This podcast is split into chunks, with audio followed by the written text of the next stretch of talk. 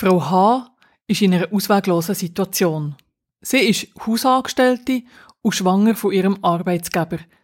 Seine Frau hasst sie deswegen und tut sie kränken, wenn immer das es möglich ist. Die Frau H. weiss sich nicht mehr zu helfen und flieht. Aber das ist eine Sackgasse. Ohne Arbeit, ohne gültige Papier kann sie ihr Kind nie durchbringen. Sie will aufgeben, denkt nur noch an den Tod. In dieser Situation kommt der El Roy auf die Frau H. zu. Er nimmt ihr nicht alle Sorgen weg, sondern schickt sie sogar zurück zu ihrem alten Arbeitgeber und zu ihrer Frau.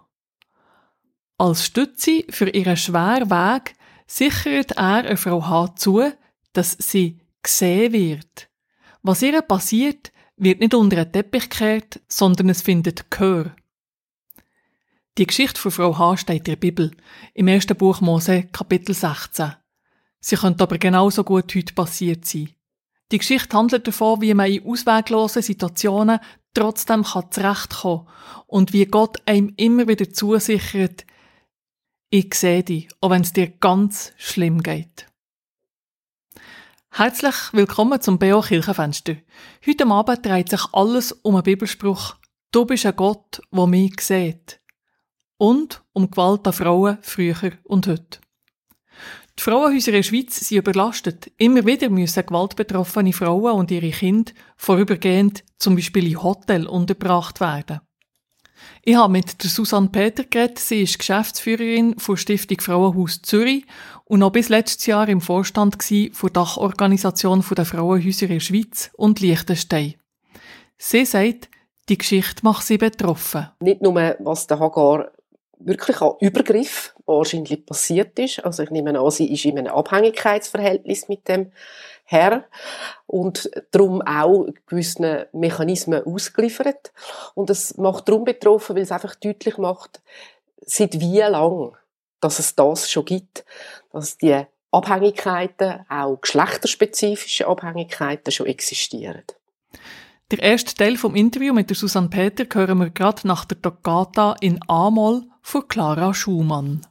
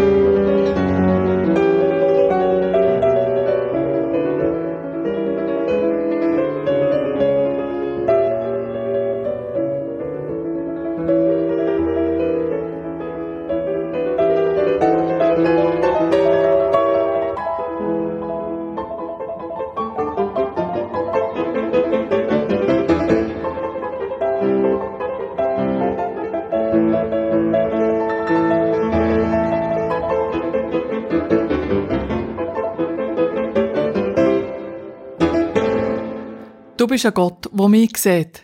Das ist die Jahreslosung für das Jahr 2023.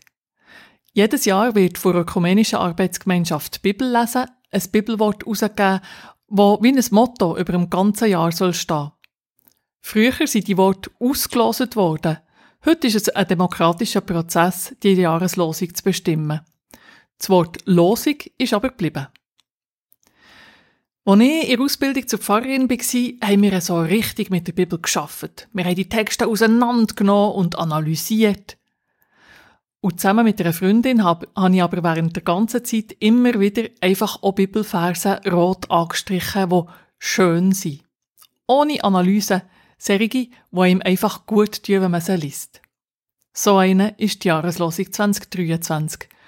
Du bist ein Gott, wo mich sieht. Wenn man aber die ganze Geschichte dazu liest, ist es alles andere als schön. Der Abraham und Zara, die zwei, wo Gott zugeheissen hat, sie werden die Urahnen vom Volk Israel, sie haben bis ins hohe Alter kein Kind bekommen. Sie werden langsam nervös und so gibt Zara am Abraham ihre Magd, die Hagar, als Leihmutter. Der Abraham soll Hagar schwängern und wenn Sarah bei der Geburt von dem Kind dabei ist, gilt sie als Mutter. So passiert's. Hagar wird schwanger. Wo sie das merkt, wird sie stolz er Sarah gegenüber, weil Kinderlosigkeit gilt zu dieser Zeit als Makel. Man denkt, dass Gott eine kinderlose Frau bestraft. Weil Hagar jetzt auf Zara abschaut, behandelt sie Zara schlecht. So schlecht, dass es Hagar nicht mehr aushaltet und davonläuft. Wahrscheinlich will sie in ihr Heimatland auf Ägypten zurück. In Wüste macht sie Halt bei einem Brunnen. Da begegnet ihr ein Engel und fragt sie, was machst du da, Hagar? Wo kommst du her und wo willst du hin? Die Hagar antwortet, ich bin auf der Flucht vor meiner Herrin, er Sarah. Da sagt der Engel, mhm. kehr um, gang zurück und tu dich deiner Herrin unterordnen. Auch deine Nachkommen sind einig so viel, dass man sie nicht zählen kann, so wie die von Sarah. Sag deinem Sohn, wo du auf die Welt bringst, Ismael. Das heißt, Gott hat dich gehört. Die Hagar sagt dem, der mit ihr geredet hat, El Roy. Das heißt, Gott sieht mich. Und sie ist tatsächlich zurück zu Sarah und dem Abraham. Und der Ismael ist auf die Welt gekommen als erstgeborener Sohn vom Abraham. Eine Geschichte aus der Bibel also, wo es um häusliche Gewalt geht, aber auch darum, dass Gott das Leid sieht. Ich habe mit der Susanne Peter geredet. Sie ist Geschäftsführerin vom Frauenhaus Zürich und bis letztes Jahr im Vorstand der Dachorganisation der Frauenhäuser in der Schweiz und Liechtenstein. Ich habe sie gefragt, was das mit ihr macht, wenn sie die Geschichte so liest. Ja, es macht einerseits natürlich einfach ganz konkret betroffen. Und zwar darum, weil es ähm, nicht nur, was der Hagar wirklich an Übergriff wahrscheinlich passiert ist. Also ich nehme an, sie ist in einem Abhängigkeitsverhältnis mit dem Herr und darum auch gewissen Mechanismen ausgeliefert. Und es macht darum betroffen, weil es einfach deutlich macht, seit wie lang, dass es das schon gibt, dass die Abhängigkeiten, auch geschlechterspezifische Abhängigkeiten schon existieren. Und ja, die Vorstellung, was hat wohl die Hagar da für Möglichkeiten gehabt, im Unterschied zu heute, löst natürlich auch dann ganz viel mit aus. Mhm. Sie flüchtet in die Wüste, ähm, wird nachher dort von einem Engel, ähm, eigentlich ein Engel hilft ihr oder spricht ihr wieder Mut zu. Aber was für mich dann wirklich schräg ist, als ich das nochmal gelesen habe, habe ich gedacht, und der schickt sie einfach zurück. Also, die flüchtet aus einer Gewaltsituation, und der Engel schickt sie einfach wieder zurück. Ja, für mich ist das schon, ähm, die hat gesagt, was hat sie denn für andere Möglichkeiten? Wahrscheinlich ist, ist das auch mit der Grund, warum dass sie dann wirklich auch zurückgegangen ist. Mhm. Also ich meine, die Bibel, so wie ich sie ähm, als Kind in der Familie und auch im Konfirmationsunterricht und später auch in meiner eigenen Auseinandersetzung als Frau kennengelernt habe, ähm, enthalten Bibel hat eigentlich ganz viele Geschichten, die einem Zeitgeist entsprechend ja auch geschrieben worden ist. Und sie ist ja auch geschrieben worden und äh, wie wir können heute annehmen, ähm, vor allem von Männern geschrieben worden, also kaum Frauen, die da Geschichte geschrieben haben. Und in dem Sinn eine Dynamik innerhalb von der Bibel mich immer wieder interessiert, ähm, eben was den Zeitgeist anbelangt oder auch was die Bewertung ähm, von Menschen, von Sachen, von Handlungen ähm, anbelangt. Und auch wenn wir wissen, dass heute ja eben gewisse Sachen sind ja dann auch weggelassen worden, weil es wahrscheinlich zu politisch war, ähm, habe ich gemerkt, dass die Figur vom Engel ähm, mich eigentlich sehr äh, berührt hat, insofern, als dass mich einerseits an meine Mutter und an meinen Vater erinnert hat. Und zwar darum, weil der Vater ist sehr, sage ich jetzt mal, konservativ ähm, gläubig gewesen, hat uns dort entsprechend auch Wert vermittelt. Und die Mutter ist immer ein bisschen ausgeschert und hat vor allem den Bezug zu den Engeln gehabt.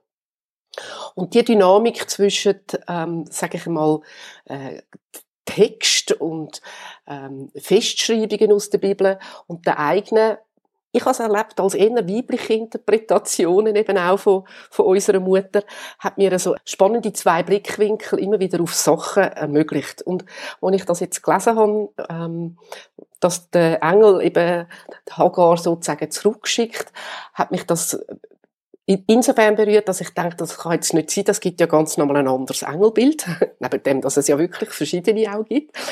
Ähm, und ich habe mich gefragt, was kann hinter dieser Botschaft sein?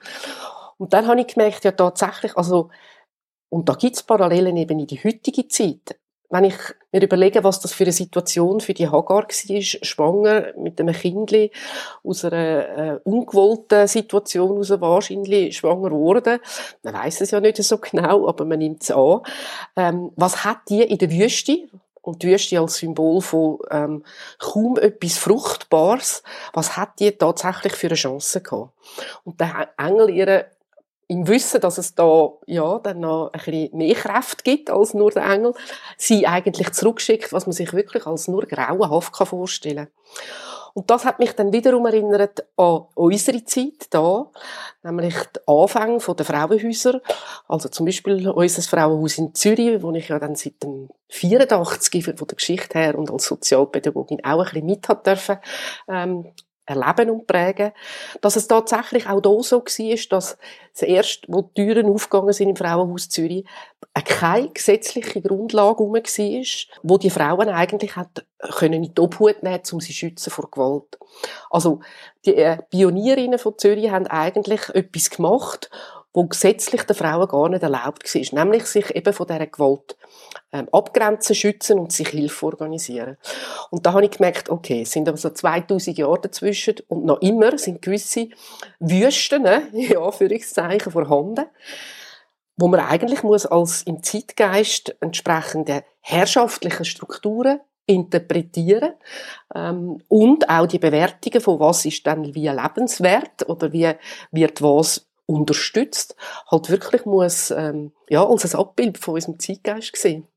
Und das hat mich schon, ähm, ich gedacht, ja, so viel hat sich wohl gar noch nicht verändert, auch wenn sich innerhalb von der Schweiz in den letzten 40 Jahren, seit es Frauenhäuser gibt, sich einiges zum Besseren verändert hat. Aber noch längstens nicht genug. Wir haben immer noch Gegenden, die man als Wüste muss bezeichnen, auch in der Schweiz heute. Hagar hat nach der Konfrontation mit der Sarah wahrscheinlich Heimwelle in ihres Herkunftsland. Wie das heute in den Frauenhäusern gehandhabt wird und was das Gottesbild mit all dem zu tun hat, hören wir nach dem Konstantin Wecker sage Nein.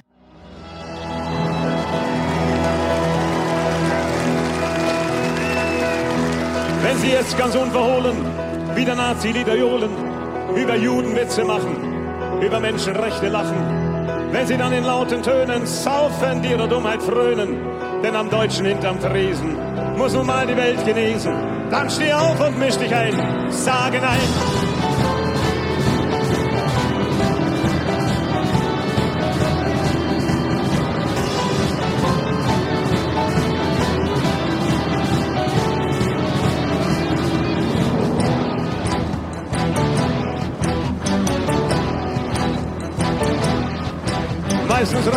Wichtig die Geschichte wieder richtig. Fasel von Auschwitz Lüge, leider kennt man's zu Genüge. Mach dich stark und misch dich ein. Zeige es diesem dummen Schwein, sage nein. Ob als Penner oder Sänger, Denker oder Müßiggänger, ob als Priester oder Lehrer, Hausmann oder Straßenkehrer, ob du sechs bist oder hundert, sei nicht nur erschreckt verwundert. Tome Sirne, misch dich ein, sage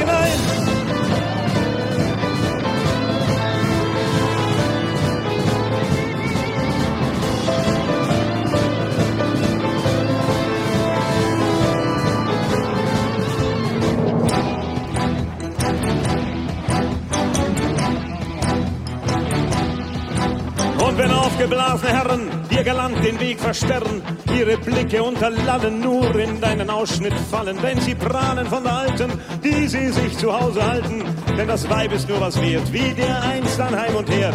Tritt nicht ein in den Verein, sage nein.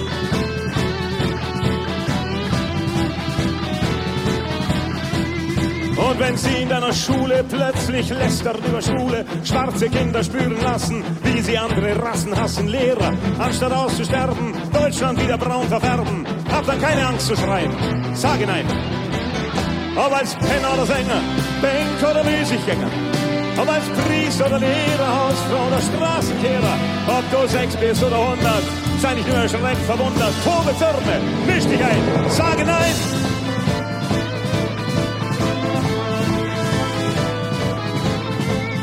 Als Penner oder Sänger, Banker oder Müßiggänger. Ob als Schüler oder Lehrer, Hausfrau oder Straßenkehrer. Ob du sechs bist oder hundert, sei nicht nur erschreckt verwundert. Tobe, zürne, misch dich ein, sage nein. Sag nein. Sag nein.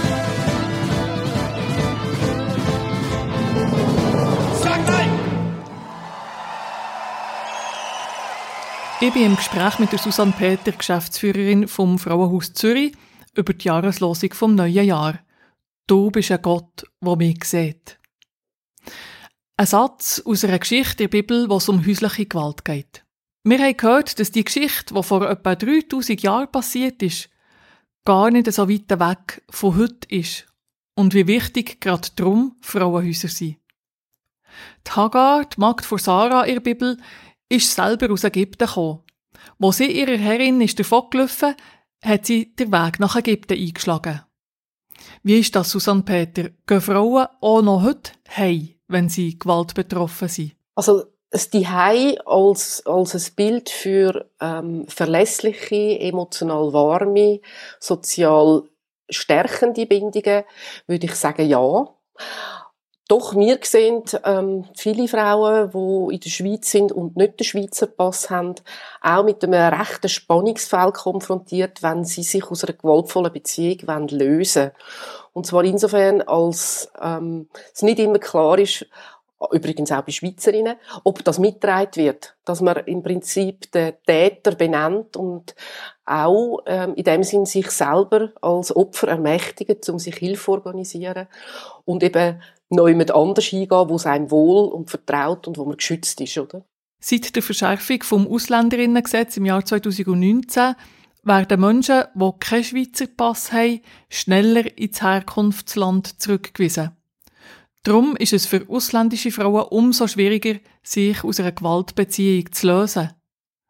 Andererseits ist es häufig in ihrem Kulturkreis nicht anerkannt, dass sie sich aus einer Beziehung lösen, auch wenn die Beziehung voller Gewalt ist. Also es gibt so wie zwei Spannungsfelder, oder? Ähm, das Zurückgehen in, die Heimat nur bedingt wirklich ähm, eine Verbesserung von einer Situation bedeutet und andererseits dass die Schweiz für gewisse gewaltbetroffene Frauen, die eben nicht den Schweizer Pass haben, gar nicht so eine optimale Heimat ist. Ja, aber genau, es gibt wie verschiedene Vorstellungen von Heimat und wenn ich jetzt äh, bei Hagar unterstelle, dass sie Heim hat wollen, ist es aber vielleicht nicht unbedingt Ägypten, sondern ist auch das symbolisch zu verstehen, dass sie durch die Wüste durch müssen, für nachher eine neue Heimat zu finden. Vielleicht für nochmal genauer zum Text zu kommen, zur Jahreslosung ähm, die Geschichte, die wir jetzt haben aufgetan, ist wie die Kulisse dazu. Aber die Begegnung von Hagar mit dem Engel ist eigentlich nein, wirklich das Bibelwort, das die Jahreslosung ausmacht.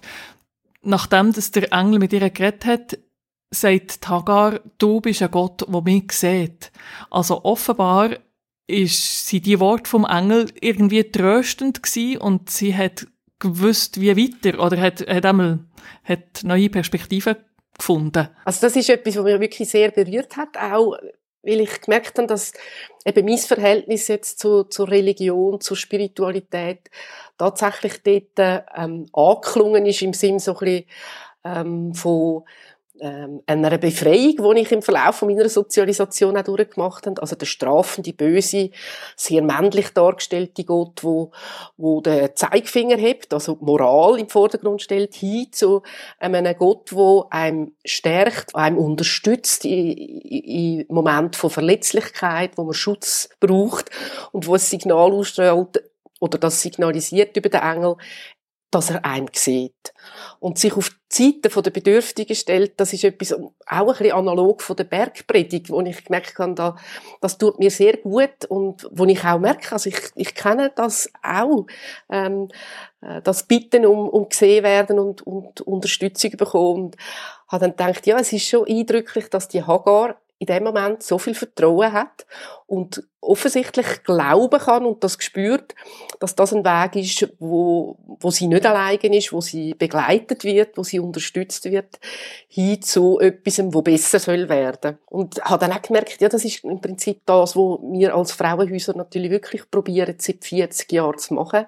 Nämlich eben sagen, wir gehören Frauen, die, und auch Kinder übrigens, sind ja oft mit betroffen, Kinder oder direkt betroffen. Wir hören euch, wir sehen euch und wir wollen auch euch in dieser Situation von ganz grosser Verletzlichkeit, sogar von Traumata, wir wollen euch unterstützen und euch zur Seite gestellt werden. Und manchmal, wenn ich in meiner Arbeit wirklich nicht mehr gewusst habe, wie es weitergeht, dann hat es Momente gegeben, wo ich auch gemerkt habe, ähm, ja, ich, ich bitte darum, dass ich begleitet und unterstützt wird, weil ich nicht weiss, was durch kann. Und es ist mir auch der Hiob in den Sinn gekommen, oder, wo so zweifelt hat in, in gewissen Momenten, also unglaublich heftige Geschichten Hiob. Ähm, das, ja, hat viel, viel in mir ausgelöst an Danke sagen auch für, für gewisse Momente. Und habe aber schon gemerkt, also vor 20 Jahren hätte ich da dazu jetzt etwas anderes gesagt wie heute.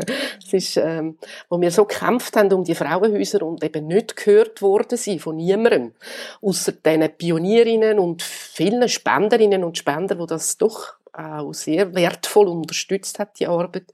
Also sich identifiziert hat mit dem Willen, Frauen und Kinder hören, die von Gewalt betroffen sind ähm, ja, bis hin zu dass endlich Politik auch offene Ohren bekommen hat. Die Stiftung Frauenhaus Zürich, das erste Frauenhaus in der deutschsprachigen Schweiz, hat im 2021 ihr 40-Jahr-Jubiläum gefeiert. Auf die ganze Menschheitsgeschichte ist das ein winziger Zeitraum. Es hat schon viel Verbesserungen gegeben, es gibt aber nach wie vor viel zu tun. Und man kann sagen, dass das wertvolle Entwicklungen sind und im Vergleich eben zu vor 2000 Jahren nicht zu vergleichen. Aber es ist immer noch so, dass wir ähm, ja mit mit sehr ähm, patriarchalen und herrschaftlichen ähm, Reaktionen, Beschuldigungen, Verunglimpfungen zum Teil konfrontiert sind. Wir hören von der Crash Test Dummies der Song mm -hmm. Dort geht es um häusliche Gewalt an Kind und auch um religiöse Verblendung. Nachher rede ich mit Susanne Peter darüber, wie es wäre, wenn Hagar aus der biblischen Geschichte heute mit einem Frauenhaus Kontakt aufnehmen Once there was this kid who got into an accident and couldn't come to school, but when he finally came back, his hair had turned from black into bright white. He said that it was from when the had smashed his soul.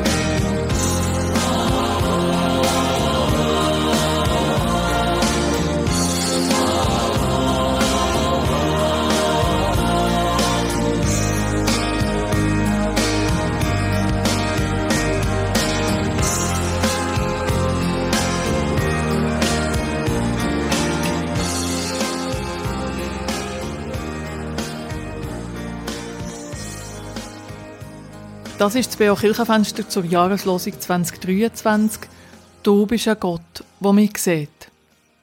Es ist ein Bibelspruch aus den Vätergeschichten, Müttergeschichten vom Volk Israel. Es geht um häusliche Gewalt, um Eifersucht und wer zu sagen hat der Familie. Ich bin im Gespräch mit der Susanne Peter, Geschäftsführerin vom Frauenhaus Zürich. Sie hat erzählt, dass sie die Geschichte noch heute betroffen macht, weil es gar nicht so anders ist heute als vor zwei bis 3000 Jahren. Wir haben gehört, wie es dann vor 40 Jahren gegangen ist, wo das Frauenhaus Zürich ist gegründet wurde als erstes in Deutschschweiz und dass es auch heute für gewaltbetroffene Menschen schwierig ist, einen neuen Weg zu suchen. So wie dann für Hagar aus der Bibel. Und wie wichtig dass es ist, dass es Menschen und Engel gibt, die einem hören und sehen wo einem nicht im Stich lassen.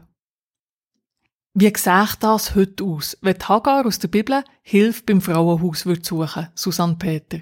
Ähm, also vielleicht noch, um die Situation noch präzisieren. Ich würde jetzt sagen, Hagar ähm, ist zwar wahrscheinlich eben als Angestellte bei dem Herr Abraham tätig gewesen, das heißt, es ist ein Arbeitsverhältnis. Gleichzeitig, ähm, und dort müssen wir heute unterscheiden auch, ähm, ist es vielleicht auch eine Liebesbeziehung gewesen? Also vielleicht hat der Abraham die Magd auch gern gehabt oder die Hagar hat sich verliebt in Herr, das wissen wir nicht.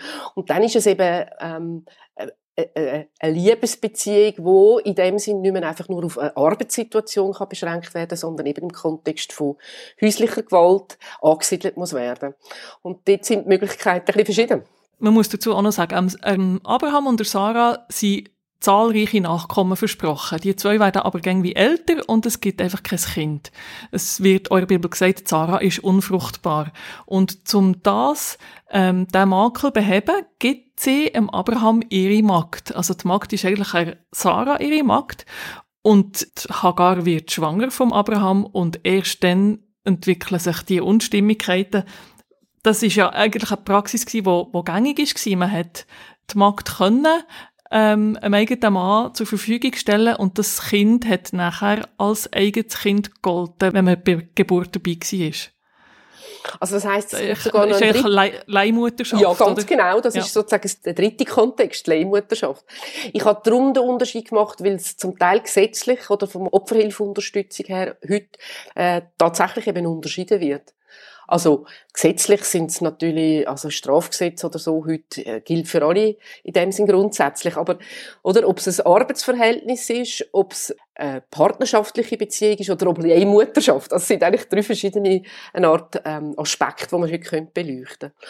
Und wenn sie jetzt würde die Hagar Hilfe wählen, weil sie ähm, aus dem ausbrechen weil sie ähm, auch sich schützen vor weiteren Ausbeutung und Gewaltsituationen, dann müsste sie zuerst ein Telefon in die Hand nehmen. Und zwar darum, weil Frauenhäuser in der Schweiz und auch Deutschland, Österreich da auf ein Sicherheitskonzept zurückgreifen, wo unter anderem beinhaltet, dass der Standort der Frauenhäuser anonym ist. Das heißt, sie würde sich zuerst telefonisch selber oder vielleicht mit Hilfe von jemandem an ein Frauenhaus wenden und ihre Situation schildern. Und die Mitarbeiterin am Telefon würde auch ein bisschen nachfragen, wo sie dann ist, wie es ihr geht, was sie braucht, ob sie im Moment kann schwätzen oder ob sie auf der Straße sozusagen steht, um einfach in der Situation können, einen Moment von Ruhe schaffen oder planen, damit das möglich wäre, zum abholen, wo ist die Frau und was wird sie als nächstes machen. Und wenn es jetzt eben so ist, dass sie vom, am Arbeitsplatz, also vom Chef sozusagen, die Gewalt erlebt hat, und aber nicht mit dem Chef zusammenwohnen dann wäre es so, dass man sie auf eine ambulante Beratungsstelle würde schicken, weil dann hätte sie als eigenes Zuhause. und dort die Opferhilfe dann von der Angebotsunterstützung her ein bisschen einen Unterschied macht. Jetzt, Tagar selber, die würde im Frauenhaus aufgenommen werden, weil sie wohnt ja unter dem gleichen Dach, also eben, hat keine Möglichkeit, um, äh, sich noch jemand anders in einem Raum zurückzuziehen, in einer Wohnung. Und wenn sie dann klar, also Hagar sich kann entscheiden, dass sie sich trennen vom Abraham, dann würde man einen Treffpunkt abmachen, wo außerhalb vom Frauenhaus ist und sie dort abholen. Man würde dann auch sagen, sie soll schauen, dass sie die wichtigsten Dokumente ähm, kann mitnehmen Vielleicht auch äh, Unterlagen, wo der Pass oder so, wo wichtig ist. Das hat sie vielleicht früher noch gar nicht gehabt. Aber heute, aber heute ist es wichtig, ja. ja. ja. Ja, ist es wichtig. Ähm, wenn sie die noch organisieren Sie muss natürlich nicht zurückgehen und die noch holen, sondern einfach wirklich das Nötigste, wenn sie kann organisieren, mitnehmen. Und sonst kommt sie einfach mit den Kleidern an, die sie hat. Und wenn sie dann im Frauenhaus ankommt, dann wird sie das erste Mal einfach willkommen geheissen. Vielleicht kommt sie einen Tee über oder man zeigt ihr ein Zimmer, wo sie kann, ähm, beziehen Die Frauen haben alle ein eigenes Zimmer mit ihren Kind oder ohne. Und ähm, darf einfach mal ankommen und durchschnaufen und vielleicht auch einen Moment einfach zur Ruhe kommen. Und Während dem Aufenthalt dann im Frauenhaus ist es klar, dass eigentlich ihre Beziehungsgeschichte von ihr ähm, gehört wird, empathisch auch nachgefragt wird, zum können einfach mit dem offenen Ohr einmal sie reden lassen und erzählen lassen, was sie erlebt hat. Die Frauen sagen oft, dass sie noch nie über ihre Situation haben können schwätzen oder vielleicht nur ganz beschränkt. Und darum ist es ganz wichtig, dass sie einfach einmal erzählen können, was jetzt gerade aktuell passiert ist. In einer ersten Phase ist es wichtig, eben auch die, die Geschichte zu hören, weil unsere Mitarbeiterinnen Einzelgesuche an die Opferhilfe, an die kantonale Opferhilfe müssen stellen um die Aufenthaltskostengutsprache zu bekommen. Das kantonale Opferhilfegesetz ist zuständig für die Finanzierung der ersten 35 Tage im Frauenhaus. Das ist ein eidgenössisches Gesetz, das aber kantonal umgesetzt wird. Und die 35 Tage erlaubt einer Frau, eben in einer akuten Gewaltsituation im Frauenhaus können einfach Informationen bekommen und sich erste Gedanken machen, was wollte ich jetzt in dieser Situation für mich unternehmen, um aus dieser Gewaltspirale rauszukommen. Und das beinhaltet dann ganz viel Gespräche, regelmäßige Gespräche mit ihrer Beraterin und eben auch eine sehr starke emotionale Auseinandersetzung mit ihrer sozialen Situation. Also eben aufenthaltsrechtliche Fragen, arbeitsrechtliche Fragen. Vielleicht sind auch Kinder um, die vielleicht schon grösser sind oder wo jetzt noch in der Schule sind, wo man muss so möglichst schnell abholen und auch ins Frauenhaus holen. Oder eben wie Hagar, sie ist schwanger. Ähm, in wie vielen Monat ist sie schwanger? Wo sie das Kind? Wie stellt sie sich die Zukunft vor? Vielleicht als alleinerziehende Mutter. Was gibt es da für Unterstützungsmöglichkeiten? Also eine ganze Palette von ganz vielen Themen Themen, wo sie in recht kurzer Zeit muss für sich ja, eine Auseinandersetzung finden und möglichst können einen Entscheid fällen, um dann auch konkret nächste Schritte zu machen. Genau, es ist extrem, extrem viel lebenswichtige Sachen, die man da muss entscheiden ja. in kurzer ja. Zeit. Ja. Und dazu gehört natürlich auch Beziehungsebene, also auch die Frage zum Beispiel, wo sie den Abraham anzeigen, oder? Etwas, was da früher, ähm, nämlich auch gar nicht möglich war. Ähm, obwohl es ja in der Bibel einen Link gegeben hat, um zu sagen, das ist nicht okay, Gewalt, oder? Aber in dem Kontext, äh, wie sie das vorher auch gesagt hat, ist es dann schon auch nochmal anders zu verstehen. Viele Frauen wollen gar nicht unbedingt Strafanzeigen machen, sie wollen einfach, dass Gewalt aufhört. Und wenn sie zum Beispiel geheiratet sind, liiert sind, gemeinsame Kinder schon haben, hoffen sie oft, dass tatsächlich sich die Situation könnte nochmal vielleicht verbessern. Also die Hoffnung ist ein, ist ein wichtiger Aspekt und wir werden manchmal gefragt, also warum haben denn die Frauen, obwohl sie so viel Gewalt erlebt haben, so traumatisiert sind, überhaupt noch die Hoffnung. Und da kommt mir dann eben auch wieder die Bibel in den Sinn, dass man irgendwo liest, oder, dass das, was am längsten bleibt, oder das, was lang bleibt, ist Glaube, die Hoffnung und die Liebe. Und die Liebe ist das, was scheint am längsten bleibt. Und wir kennen das alle, wo Liebesbeziehungen schon gelebt haben, auch Liebesbeziehungen, die nicht von Gewalt geprägt sind, dass wenn man merkt, aus irgendeinem Grund, geht es nicht mehr so, sage ich jetzt vereinfacht, man merkt, man lebt sich auseinander. Ja, man hat doch eben die Liebesgefühle vielleicht noch oder die Erinnerungen daran. Und man gibt einfach das nicht so schnell auf. Ähm, bei den Beziehungen, die von Gewalt prägt sind, ist es vor allem auch die Hoffnung, dass sich eben doch ein Mann könnte einsichtig zeigen, sich könnte entwickeln, sich Hilfe selber holen, damit ja, vielleicht eben eine, eine Entwicklung hin zu einer gewaltfreien Beziehung, zu einer Auseinandersetzung mit Konflikten, die nicht mit Schlägen und Gewalt prägt ist. Ähm, und die Liebe dort etwas ist, wo hebt, weil ja, in der Regel die Männer eben auch liebenswürdige Seiten haben oder haben. Und das ist dann schon eine Auseinandersetzung, wo die Ambivalenz und eben zum Beispiel auch die Rückkehr nochmal, allerdings ist es in der Geschichte, ist es der Engel, wo sie da anleiten, aber es könnten ja auch innere Gefühle sein. Ich weiß es nicht. Ja. Also bei unseren Frauen ist das ein Faktor, wo man damit muss schaffen und wo man den Frauen auch nicht darf vorwerfen, oder? Im Sinne von ja, warum bist du jetzt ambivalent? Wie kannst du überhaupt noch Gefühl haben? Das sind eben wirklich verschiedene Faktoren, die darin spielen, gefühlsspezifische und aber auch sozial in dem Sinn ganz entscheidende Hürden. Also, das Trennen ist nicht so ein einfacher Schritt hin zur Selbstständigkeit, vor allem wenn man die Selbstständigkeit gar nicht hat dürfen erlernen. Wir haben Frauen im Frauenhaus, die sind eingesperrt, ähm, über Jahre vielleicht, und kennen, äh, sind der deutschen Sprache nicht mächtig, die haben keine Ahnung von, von unserem sozialen, zivilgesellschaftlichen System, wo mit ihnen sich bewegen. Also, das sind dann Hürden, wo wirklich irrsinnige Herausforderungen sind. Oder auch die Frage finanziell, wie geht es weiter, wenn man sich trennt. Und die Armut ist ein grosses Risiko von Familien, die sich trennen. Also da gibt es reale, soziale und eben die gesetzlichen Hürden, wie das, was ich schon erwähnt habe, mit den aufenthaltsrechtlichen Fragen. Darum, ich habe Respekt vor jeder Frau, die sich entscheiden kann, den Mut aufzubringen, Angst überwindet, Scham auch überwindet, weil oft haben die Frauen ja auch das Gefühl, sie seien mitgeschuld, was nicht sind. Das Verhalten vom Mann hat er zu verantworten. Aber wo sie dann trotzdem eben, ja, den Schritt hin zu einer mm, jetzt ins Frauenhaus oder zu sich professionelle Hilfe organisieren, wagen, ohne zu wissen, wie die Zukunft aussieht.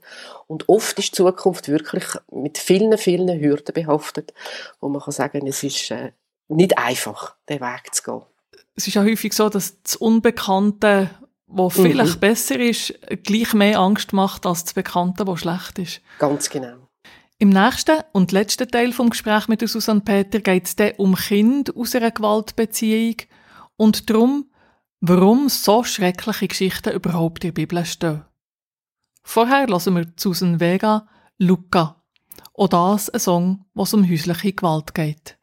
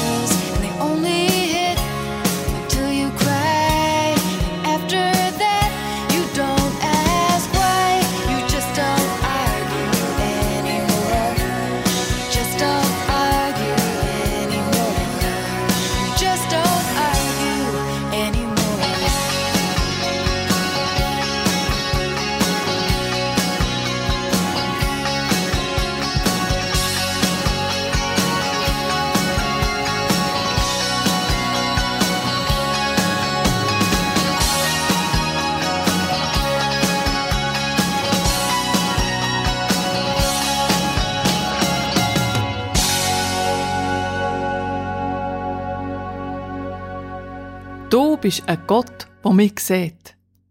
Das ist die Jahreslosung für das 2023. Ihr hört das BO Kirchenfenster dazu. Es ist ein Bibelvers, der mit zu einer Geschichte kommt, wo es um häusliche Gewalt geht. Ich habe mit der Susanne Peter, Geschäftsleiterin vom Frauenhaus Zürich, über die verschiedenen Aspekte von häuslicher Gewalt heute geredet. Und darüber, wie schwierig es ist, aus so einer Beziehung rauszukommen. Schließlich muss sich auch heute eine Frau die Frage stellen, wie finanziell abhängig sie vom Mann ist, was mit dem Kind passiert, ob sie weiter in der Schweiz darf bleiben und so weiter. Die Geschichte von Hagar in der Bibel geht noch weiter. Nach der ersten Begegnung mit dem Engel, eine Begegnung, die sie stärkt und wo sie lässt sagen, du bist ein Gott, der mich sieht. Nach dieser Begegnung geht sie tatsächlich zurück zu ihrer Herrin Sarah und zum Kindsvater Abraham. Die Sarah überkommt im hohen Alter doch noch einen eigenen Sohn, der Isaac. Sie will nicht, dass ihr Sohn später das Erbe mit dem Ismael, einem Sohn von Hagar mit dem Abraham, muss teilen. Und so wird Hagar zusammen mit dem Ismael verjagt. Wo sie fast am Verdursten sind, hilft ihnen wieder ein Engel weiter und sie fangen ein neues Leben an, weit fort vom Abraham und von Sarah. Im letzten Teil vom Gespräch mit Susanne Peter fragen wir uns, warum so Geschichten überhaupt in der Bibel stehen. dort, wo dann eben Kinder auch von der Gewaltsituation oder von der Gewalt direkt betroffen sind, dort verwachen viele Frauen einmal, die sich vorher so ein bisschen arrangiert, also ein bisschen, die sich fest arrangiert haben und viel Gewalt in Kauf genommen haben, um irgendwie die Situation auszuhalten. In dem Moment, wo Kinder da sind, erwacht wie nochmal so ein Schutzbedürfnis, ähm, vor allem eben den Kind gegenüber, wo sie dann, wo ihr nochmal unglaubliche Kräfte mobilisiert, um dann eben Schritt zu machen hin, jetzt zum Beispiel für, zum ins Frauenhaus kommen und ähm, die Hilfe annehmen, wo ja dank der Frauenhäuser heute möglich ist. Viele Leute fragen mich, Alba, wenn ich von so Geschichten erzähle, die in der Bibel stehen, warum steht das überhaupt in der Bibel? Warum stehen so furchtbare Geschichten in der Bibel? Und ich habe ähm, einen eindrücklichen Bericht gelesen von einer Frau, die mit vergewaltigten Frauen in der Demokratischen Republik Kongo arbeitet, ähm, auch auf christlicher Basis. Und die sagt, diesen Frauen ist es ganz wichtig, dass die Geschichten in der Bibel stehen, weil sie sagen, das sind ja unsere Geschichten. Also, auch wieder eigentlich ein, Gott, der mich sieht, der sieht, was mir passiert, oder? Ja, also äh, ein Abbild finden in dem Sinn, dass es beschrieben ist, was sie erleben. So. Mhm. Ja. Genau. Und gleichzeitig ist, ist es ja extrem wichtig, immer wieder zu betonen, dass das nicht Gott gewollt ist, die Gewalt oder die Situationen, dass Gott auch das Leiden nicht will, dass das keine Bestrafung ist, sondern dass es einfach schlimm ist. Und im besten Fall, man erlebt, dass Gott einem sieht, aber sicher nicht, dass Gott das irgendwie äh, initiiert oder verursacht hat. Ja. Und schon gar nicht gut heisst. Schon gar nicht gut heisst, genau. Ja.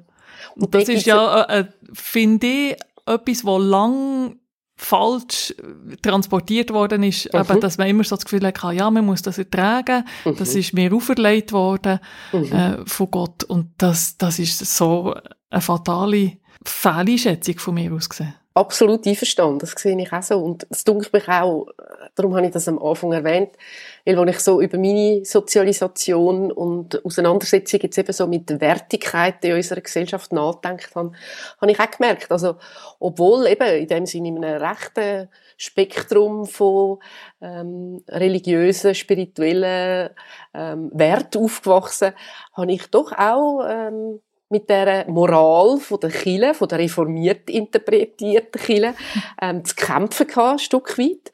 Ähm, und bin froh gewesen, zum Beispiel auch um die Kurs, die es der Boulder gegeben hat. Also, da hat es ja wirklich wichtige, auch eben weibliche Vorbilder gegeben, die sich erlaubt haben, in den 70er Jahren eigentlich die Bibel eben aus einem feministischen Blickwinkel zu interpretieren. Und das sind für mich sehr, sehr wichtige und erhellende Momente gewesen. Bis heute, wo eben ganz viel ähm, von, von engagierten Pfarrerinnen und auch Pfarrer, die sich ähm, ja dieser Frage stellen, also wie ist eigentlich ähm, die Bibel A interpretiert, in welcher Sprache oder ist sie wiedergegeben worden, ähm, so dass heute die Möglichkeit endlich endlich da ist, zum über auch die Bewertung von der Moral und von der ähm, ja, erhaltenden Machtstrukturen, die über die Bibeln und vor allem über die Kirchen und die Religionen, ich glaube, das ist wirklich weltweites Phänomen, ähm, weitergegeben werden. Und die Befreiung, wo, wo wir jetzt du- zum guten Glück seit ein paar Jahren, Jahrzehnten dürfen erleben und noch lange nicht fertig ist, oder? Ja, ja. Die denke mich extrem wichtig und wertvoll. Und gerade auch das weltumspannende Netz, was es da dazu gibt, äh, denke mich ganz, ganz wichtig, weil eben, es ist auf der ganzen Welt und in allen Religionen eben so, dass Religionen und zum Teil Schriften missbraucht werden für geschlechterspezifische Verhältnisse, wählen noch als Pfrund zu behalten, oder? Im Sinne von, Ja, genau. ähm, es geht ja auch um, um ein Teilen, um ein Gleichwertigkeit entwickeln können. Und da sind wir, glaube ich, wirklich auf einem wichtigen und wertvollen Weg. Vielleicht trägt auch das Gespräch heute Abend dazu bei, dass wir Bibeltexte immer wieder mit neuen Augen anschauen können und nicht gefangen bleiben in alten Bildern und Wertvorstellungen. Mir ist es wichtig, nochmals zu betonen, dass Gewaltsituationen in der Familie keine Strafe von Gott sind. Man ist nicht selber schuld, wenn man von Gewalt betroffen ist. Die Geschichte wird trotz allem Mut machen, einen Weg aus der Gewalt zu suchen. Du bist ein Gott, der mich sieht. Das wünsche ich uns allen, dass wir Gott immer wieder dürfen erfahren als eine Kraft, als etwas, wo uns in den schlimmsten Situationen von unserem Leben nicht alleine lässt, als die grosse Liebe, wo uns unter anderem in Form von Engeln begegnet. Das ist das BO Kirchenfenster zur Jahreslosung. Meine Gesprächspartnerin ist Susanne Peter, Geschäftsführerin vom Frauenhaus Zürich und bis letztes Jahr noch im Vorstand der Dachorganisation der Frauenhäuser in Schweiz und Liechtenstein. Frauenhäuser in unserem Sendegebiet gibt's auch zu Bern, zu Biel und zu Thun. Die Webseite Stiftung gegen Gewalt.ch gibt Auskunft. Oder auch frauenhäuser.ch. In akuten Gewaltsituationen könnt ihr die Nummer 031 533 03 03 wählen.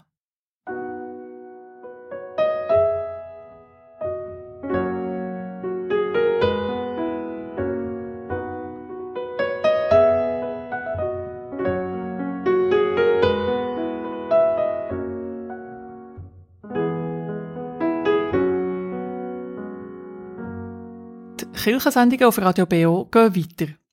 Am Sonntag, 8. Januar, gehört den Gottesdienst aus der Freien Evangelischen Gemeinde Steffisburg. Die Predigt hat der Simon Kaldewey.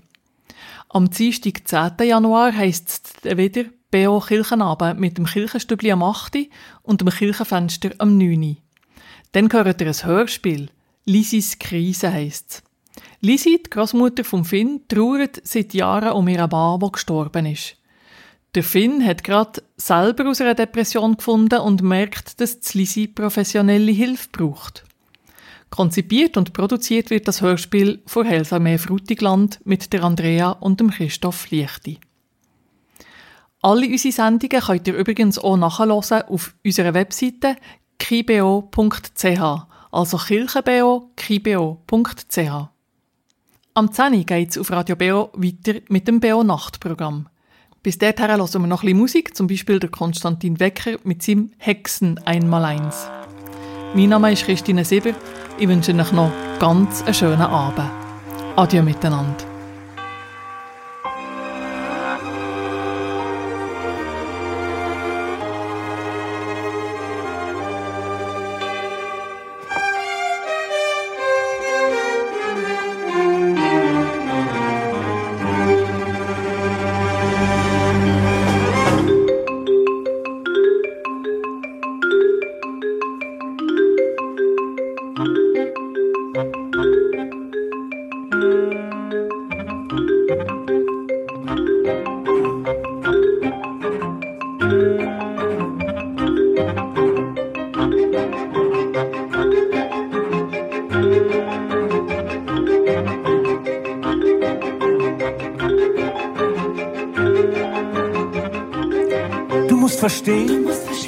Macht zehn und zwei lass gehen und drei macht gleich, so bist du rein. Verlier die vier aus fünf und sechs, so sagt die Hex. Mach sieben und acht, so ist vollbracht. Und neun ist eins und zehn ist keins. Das ist das Hexen einmal eins. Immer noch werden Hexen verbrannt auf den Scheiten der Ideologie. Irgendwer ist immer der Böse im Land und dann kann man als Guter und die Augen voll Sand in die heiligen Kriege ziehen. Als die Giordano Bruno verbrannten, sandte sein Gott keine Blitze gegen das Unrecht. Munter flackerte das Feuer. Der Pöbel musste manchmal husten zwischen zwei Lachern, so qualmte Giordano. Oder Grandier, neben seinem Scheiterhaufen sonnte sich Richelieu. 14 Nonnen mit Glistierspritzen garniert wälzen sich vor Wollust und Gier und das christliche Abendland sann befriedigt nach weiteren guten Taten. Was hat diese Ketze mit uns zu tun, flötet unser Jahrhundert? Doch 300 Jahre später konnte ein gewisser Trotzki, angeklagt der Unzucht mit der Freiheit, das Haupt vom Dogmenball schon gespalten, 300 Jahre später konnte dieser Trotzki die Menschheit nur noch um Vergebung bitten für seinen Henker.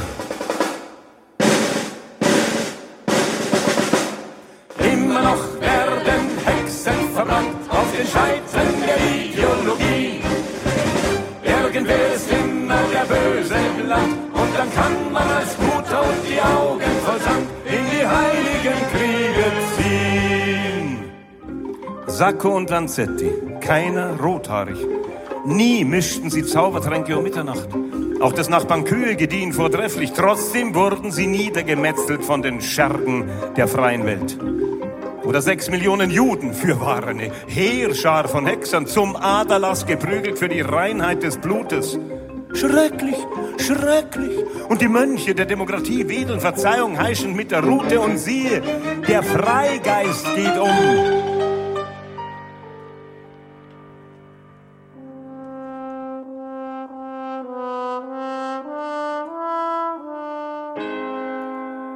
Alle sind aufgeklärt. Doch wer weiß Bescheid? Heute hasst man modern. Die Angst ist die Flamme unserer Zeit und die wird fleißig geschürt. Sie verbrennen dich mit ihren Zungen und ihrer Ignoranz. Dicke, freundliche Herren bitten per Television zur Jagd. Tausende zum Feindbild verdammt halten sich fürs Exil bereit. Die Schlupfwinkel werden knapp, Freunde. Höchste Zeit, aufzustehen.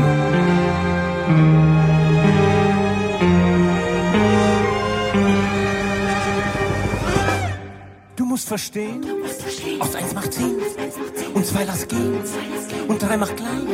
So bist du rein, verlier die vier aus fünf und sechs. So sagt die Hex. Mach sieben und acht. Es ist wohl Tracht. Und neun ist eins. Und zehn ist keins. Das ist das Hexen einmal eins. Immer noch werden Hexen verbrannt auf den Scheiten der Ideologie. Irgendwer ist immer der Böse im Land. Und dann kann man als Guter und die Augen voll Sand. Und dann kann man als Guter und die Augen voll Sand. Und dann kann man als Guter und die Augen voll Sand in die heiligen Kriege ziehen.